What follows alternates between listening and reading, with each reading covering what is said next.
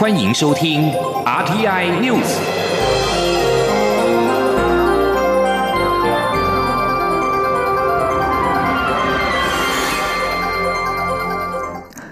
各位好，我是张淑华，欢迎收听这节央广主播台提供给您的 RTI News。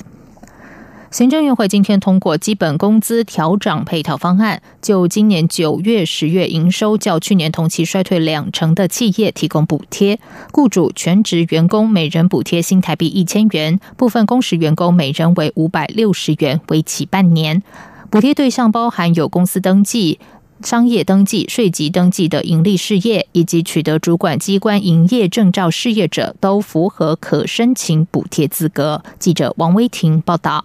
劳动部基本工资审议委员会日前通过调整基本工资月薪至两万五千两百五十元，时薪至一百六十八元。行政院长苏贞昌指示，针对基本工资调整对雇主造成的负担，严拟配套机制。行政院会四号通过基本工资调整配套方案，降低基本工资调整对雇主带来的冲击。根据方案，业者今年九月、十月营收较去年同期。衰退两成，明年一月可申请补贴。补贴方案根据员工数计算补贴金额，全职员工数每人一千元，部分工时员工每人则为五百六十元。符合申请补贴对象的资格为所有受疫情影响的企业，除了有公司登记、商业登记或是税籍登记的盈利事业之外，如果有取得主管机关营业证照事业，比如补习班、演艺团体等，也会纳入补贴。托婴中心、长照机构、补习班、合作社也纳入补贴范围。经济部商业司司长苏文玲说：“比如说，什么样状况是主管机关有核发的营业证、营业的证照？好，因为过去我们大概只针对盈利事业，但是其实很多它不是盈利事业，比如说像合作社或者像托婴中心、补习班，它都必须要拿到主管机关的营业许可，那他也不见得会去登记盈利事业。”苏文玲表示，补贴方案将从宽认定，如涉及资格认定疑虑，会由主管机关审认。他也表示，补贴方案预估经费约为三十五亿元，将由劳动部就业安定基金指引。中央广播电台记者王威婷采访报道。此外，基本工资调整配套方案以今年九月、十月营收较去年同期衰退两成的企业提供补贴。不过，业界仍然希望以五到七月来做比较。经济部长王美花在立法院受访时说明，因为五到七月政府已经有纾困措施补助，审计会有不清楚的疑虑，因此才会以五倍券上路前的九月以及十月作为评判。美国国防部发布二零二一年中国军力报告，针对有关台海情势、迫使台湾谈判等内容，外交部今天回应表示，中国对台湾的威胁恫吓已经使美国政府高度警觉。我国政府除了持续强化自我防卫能力之外，也会加强与美国的安全交流合作。陆委会者则是指出，中共妄想以战逼谈，是制造两岸紧张的罪魁祸首。台湾人民绝对不会屈服妥协。记者王兆坤报道。美国国防部发布二零二一年中国军力报告，内容有多处关切台海安全情势，并指出中国在二零二零年设定军事现代化的新目标，包括在二零二七年为北京在处理台湾议题时提供更多有力军事手段。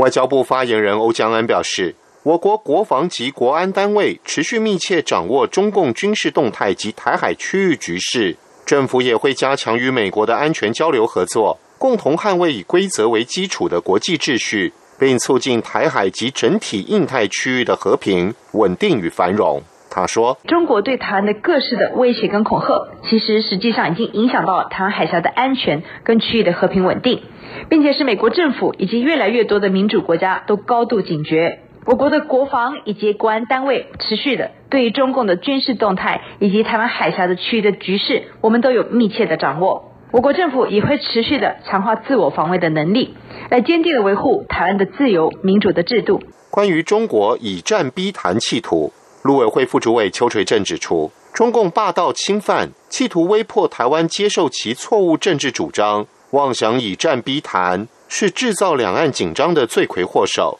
更已威胁到区域安全秩序，完全无助两岸良性互动。台湾人民绝不会屈服妥协。邱垂正表示，政府有自我防卫的决心，坚定捍卫国家主权尊严及台海和平。我方将充分掌握共军动态，并做事切应处，也积极与理念相近的国家密切沟通合作，共同遏制中共恶意挑衅及危害区域稳定。中央广播电台记者王兆坤台北采访报道。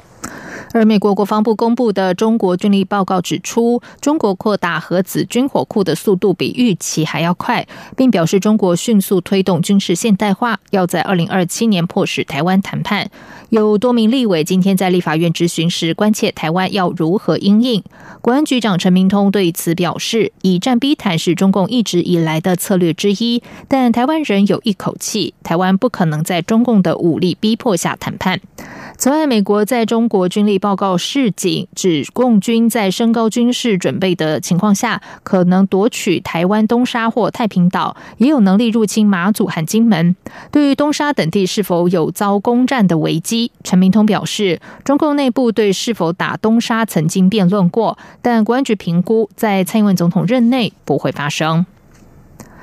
在疫情方面，国内的疫情趋缓。中央流行疫情指挥中心今天公布了国内新增一例 COVID-19 本土病例，还有一例境外移入个案。另外，确诊个案中没有新增死亡。而针对中国大陆新一波 Delta 疫情迅速蔓延十八个省份，媒体今天在中央流行疫情指挥中心举行的记者会上，询问发言人庄仁祥是否会担忧影响到台湾，尤其是农历春节返乡潮即将来临，会不会对疫情严重的省份？实施更高的防检疫规范。庄仁祥则是表示，目前我方实施的入境十四天检疫、边境严管措施已经足以应应。记者吴丽君报告报道。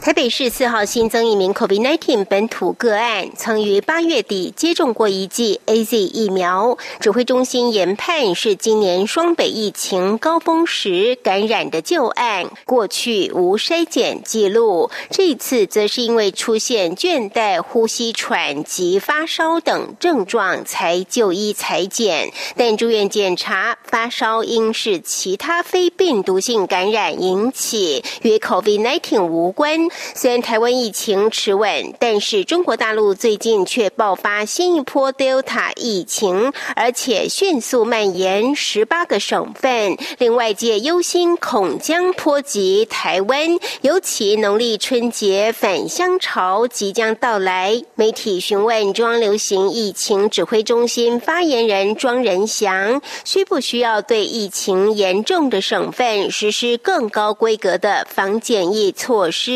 庄仁祥则表示，目前全球主要流行病毒株都是 Delta，因此现在无论从哪个国家入境台湾。都是维持十四天检疫的边境严管措施，因此应当足以应应。他说：“那虽然十二月十四号到二月十四号之间，我们会有所谓的十加四的措施，其实基本上还是以十四天的检疫为主。那再加上他在第九到第十天的时候，必须要再加采一次 PCR，以确保我们民众的安全。所以有关中国大陆的疫情，当然是目前。”还在扩散当中，那我们会在持续关注，但是以目前我们的防检疫措施，应足以应应。此外，由于台湾三号 COVID-19 疫苗接种数是二十五万九千七百八十七剂，接种人口涵盖率已达百分之七十四点二，几次人口比则是百分之一百一十点零二。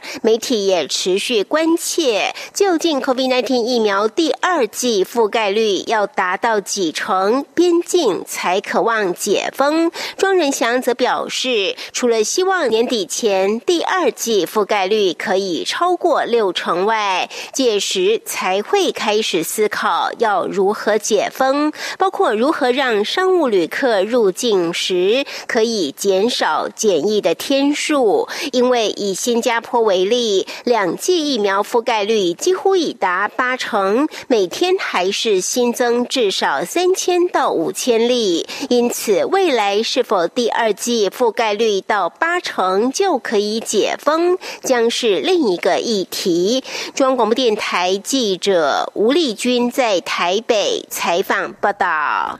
行政院会今天通过使用牌照税法第五条修正草案，延长地方政府得对完全以电能为动力的机动车辆免征使用牌照税，期限到二零二五年底。财政部长苏建荣表示，财政部也计划同步延长电动车的货物税减免，正等待行政院核定。记者王威婷报道。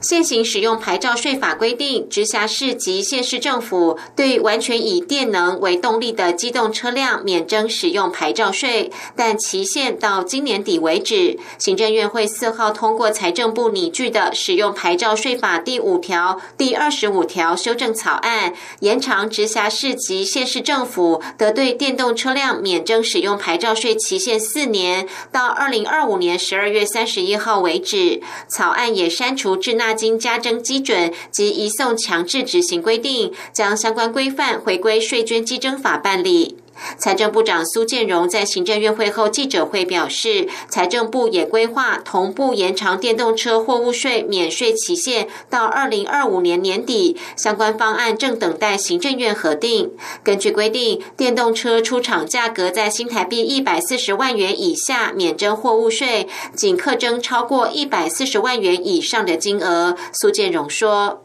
因为我们货物税条例里面规定，电动车辆的这个货物税的减征免免税啊，是到今年年底截止。那目前我们已经报到行政院啊，那等待行政院核定以后，因为这个。在货物税条例里面是授权由行政院得视情情况核定啊免征啊，所以我们已经办过行政院。那我想行政核定以后，那我们也是会延长四年，跟使用牌牌照税的这个减征的期限一样，延长到一百一十四年年底。苏建荣表示，牌照税免征的赋税损失四年超过三十亿元，若估算整体税收，则约减少五十一点三亿。他表示，未来四年电动汽车、机车的产值将近七百七十五亿元，服务业产值三百三十二亿元，就业人口两万五千人，车辆数可达三十三万七千多辆。中央广播电台记者王维婷采访报道。在外电消息方面，立陶宛副外交部长普兰克维丘斯三号表示，中国对待立陶宛的方式为欧洲敲响了警钟，呼吁欧洲联盟团结对付北京当局。今年八月，台湾宣布驻维尔纽斯代表处将改称为驻立陶宛台湾代表处之后，中国要求立陶宛召回驻北京大使。立陶宛今年也退出中国与一些中东欧国家间的十七加一合作机制。美国认为北京意在透过这项机制分化欧洲的外交。立陶宛和中国的关系紧张，引发贸易中断，对立陶宛的经济成长构成风险。路透社报道，普兰克维丘斯在美国华府一场安全论坛上说：“为了让欧洲获得世界信赖，而且身为美国的伙伴，欧洲必须团结对付中国。”他说：“立陶宛离开十七加一机制不是为了反中，而是为了支持欧洲。”他说：“我们必须口径一致，如果不这样的话，无法捍卫我们的利益，无法和北京维持平等的关系。”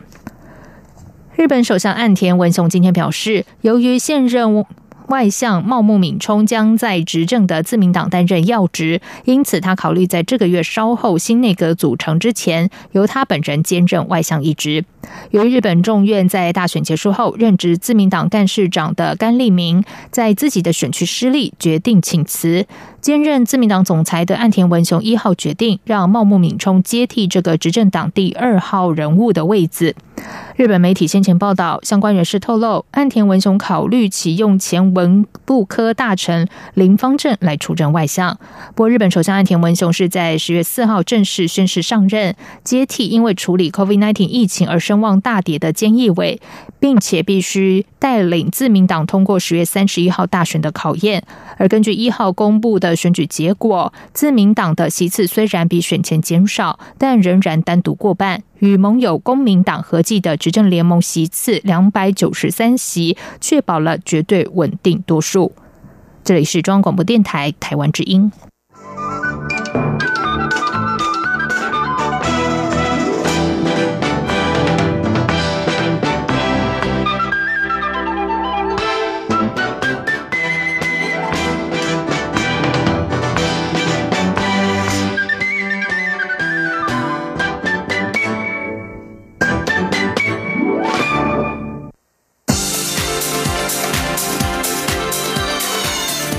是中央广播电台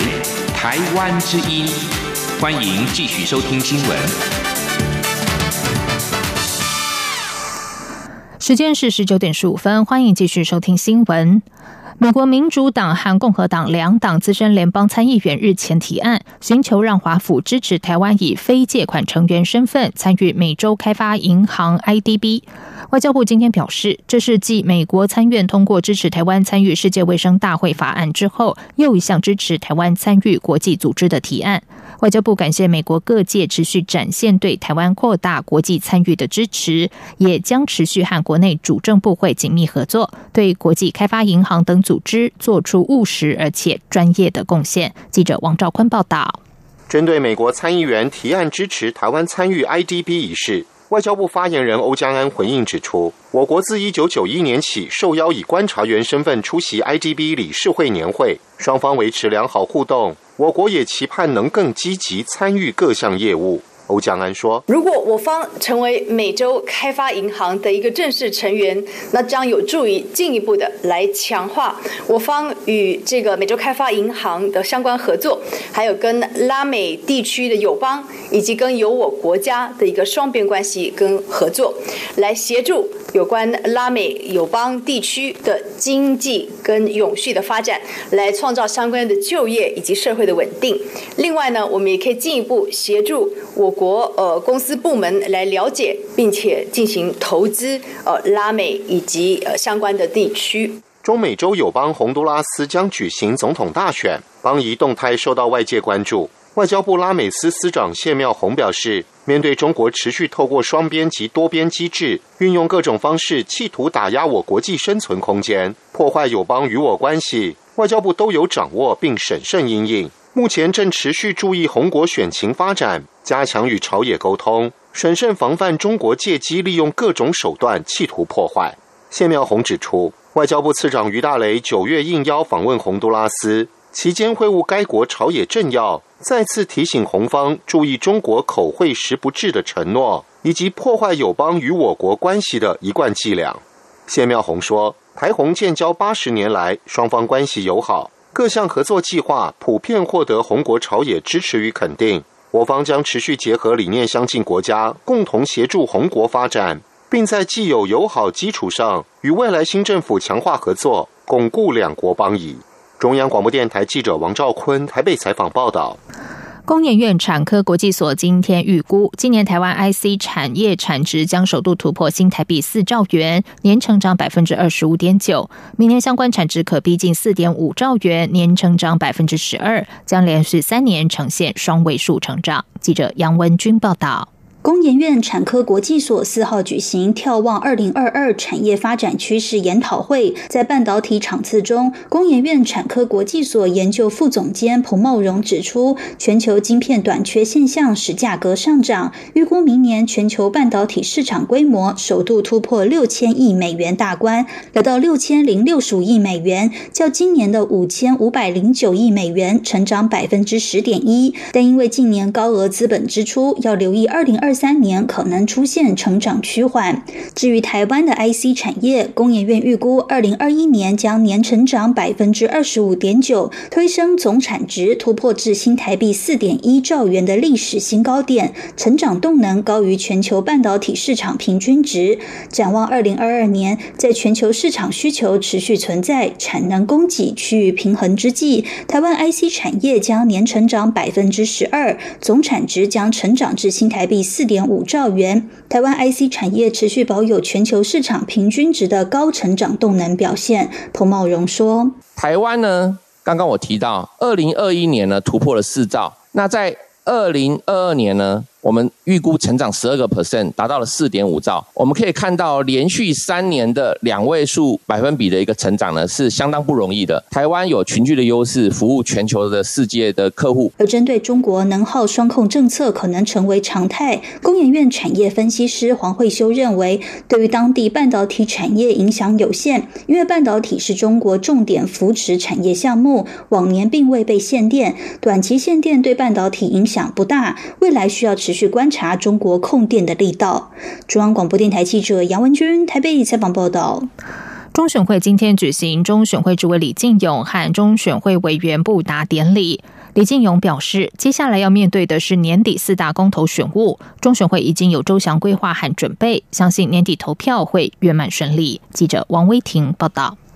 行政院秘书长李梦燕四号中午主持中选会主委、副主委与委员布达典礼。李梦燕致辞时表示，国际社会肯定台湾民主成果，而如何确保台湾继续拥有优质民主、办好选务非常重要。台湾的民主就是走向世界的通行证。中选会主委李进勇表示，选务乍看平凡朴实，但是跟台湾民主发展密不可分。他未来将继续为推动选务和改革努力。李进勇说，会以公平公正的立场办理选务，同时与时俱进，严议修改法规，以便民的选务措施服务大家，巩固台湾优质的选举环境。李进勇表示，选务挑战会越来越多，接下来要面对的就是年底的四大公投。未来的选务挑战只会越来越多，而我们必须要一一的来予克服。接下来我们即将面对的便是年底举行的四大公民投票。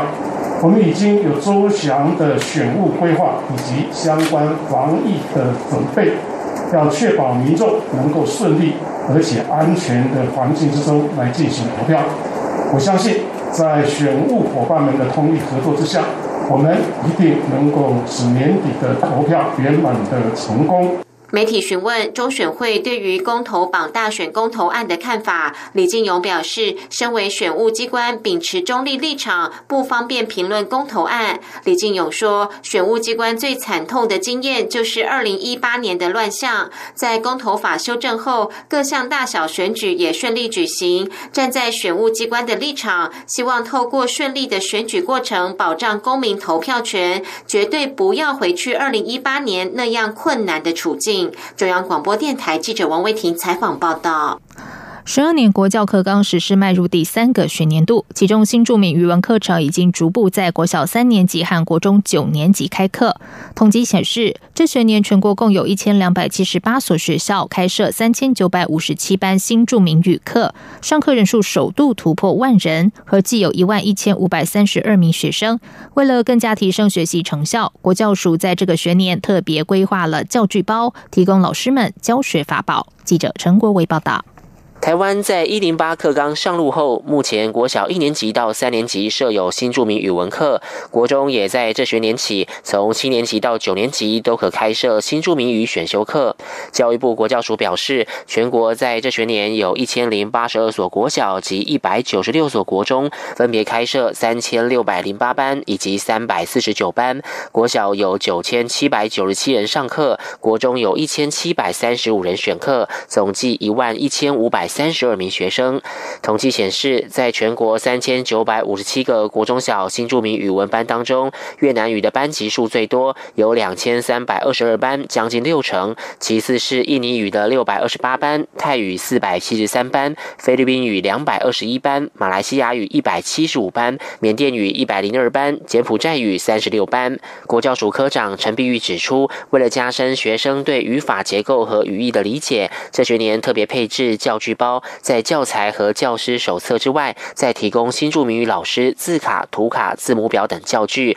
以便设计藏字卡、排列句子、翻牌、抽牌、举牌等教学活动，也可以进行词汇教学。图卡连接教材内容、生活情境和自然环境，可以引发学生学习动机。字母表则将新著名语文和中文进行对照，提升学习效果。让他们在学习语文的时候，除了听说读写之外，还可以透过文字跟图片去做一个相关的连接，这是我们国教署配给我们新著名语文教学教职人员非常重要的一个教学资源。有老师提到，字卡辨识度高，又有防水胶膜设计，可以有效让学生认读，也节省老师制作教具的时间。国教署表示，之后将鼓励老师们相互交流，回馈教学心得，增加教学成效。中央广播电台记者陈国伟台北采访报道。在译文消息方面，擅长以超写实意象表现作品的河床剧团，今年受邀两厅院秋天艺术节演出，首度登上国家戏剧院的大舞台。导演郭文泰以昔日台湾矿灾事件为创作灵感，大玩剧场内所有机关设施，呈现矿坑内发生的事件、生命故事与历史，借此让观众反思全球劳工现况。记者杨仁祥、江昭伦的报道。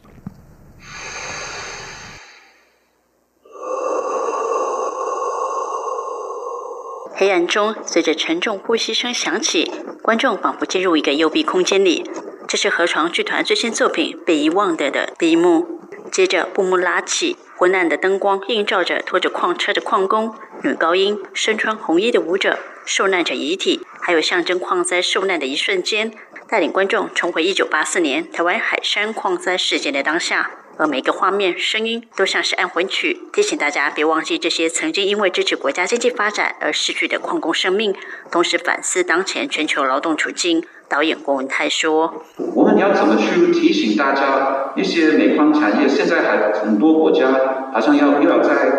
又开始了，或者要投资更多钱，再去把那个行产业就继续往上。这样的话，我们怎么去让现在的民众再去回想呢？”这个产业对很多那些矿工的生命、大自然的伤害，而去重新去面对它。在这次，我是会比较透过呃意象剧场的美学，而去面对矿工的历史。过去河床剧团都是在小空间内以意象美学实验手法诠释作品，这次首度登上大舞台。剧团原本担心作品会被大的空间吃掉。特别找来许多优秀创作人一起合作，并加入了马戏元素、女高音、舞者等演出形式，也大玩剧场内的机关设施，打造剧场成为一座魔幻又写实的矿坑现场。剧团团长叶素玲说：“除了我们呃用升降舞台以外，然后后面刚刚那个悬吊系统，那在后面的部分还有其他升降舞台上面的变化，然后包括地板整个会被。”包覆我们的矿工等等，就是各种各样的机关，您可以想象得到的，这一次完全都会被玩到。四号彩排记者会上，当了一辈子矿工的周朝南也在现场看了片段，听到呼吸声，看到描绘矿坑塌陷的画面，速度落泪。他说：“那就是他们工作的真实写照。”很感谢河床剧团演出了这么一出作品，让大家不要忘记他们这些矿工当年的付出。被遗忘的将于本周末十一月六号、七号在国家戏剧院一连演出三场。剧团也将邀请昔日矿工一起进剧院欣赏，感受过去的劳动环境。中国媒体记者杨日祥、张超伦台北采访报道。在外电消息方面，印度政府三号宣布降低汽油和柴油税，希望借此改善消费者信心，增加经济成长。身为亚洲第三大经济体的印度，正从 COVID-19 疫情大流行中缓步复苏。路透社今天报道，新德里发布的声明指出，汽油的消费税每公升降低五卢比，柴油的消费税每公升降低十卢比。在印度联邦政府发布降低消费税行动之后，印度总理莫迪三号晚间表示，由他领导的印度人民党或其盟友当政的至少十个省将会进一步降低地方燃料税，每公升最多可以再降七卢比。印度政府发布调降燃料税的时间，恰好是在印度每年重要的排灯节前夕，民众会在这个时候支出大笔的消费。此外，由于 COVID-19 病例数下降，印度政府也逐步松绑对旅游和商业营运的限制。不过，高油价持续冲击企业和农民的利润，而由于企业农民对印度经济贡献很大，因此削减燃料税可能有助提振制造商和农民的利益。日本年度新语流行语大赏今天公布三十个入围语汇。包括红遍全球的韩国电视剧《鱿鱼游戏》，跟疫情相关的变异株，跟日本球星大谷翔平相关的真实二刀流等等。日本放送协会 NHK 报道，新语流行语大赏是针对过去一年成为话题的事件、发言和流行等，选出能够代表那一年用语的奖项。今天公布入围的三十个语汇，预计十二月一号公布年度大赏，还有前十名。入围与会中许多跟 COVID-19 疫情有关，像是自宅疗养、形容人潮移动的人流、变异株、末时口罩聚餐、路上饮酒等等。跟东京奥运相关的与会有形容冬奥开幕式真人表演各项竞技图案的象形图案等等。以上新闻由张旭华编辑播报，这里是中央广播电台台湾之音。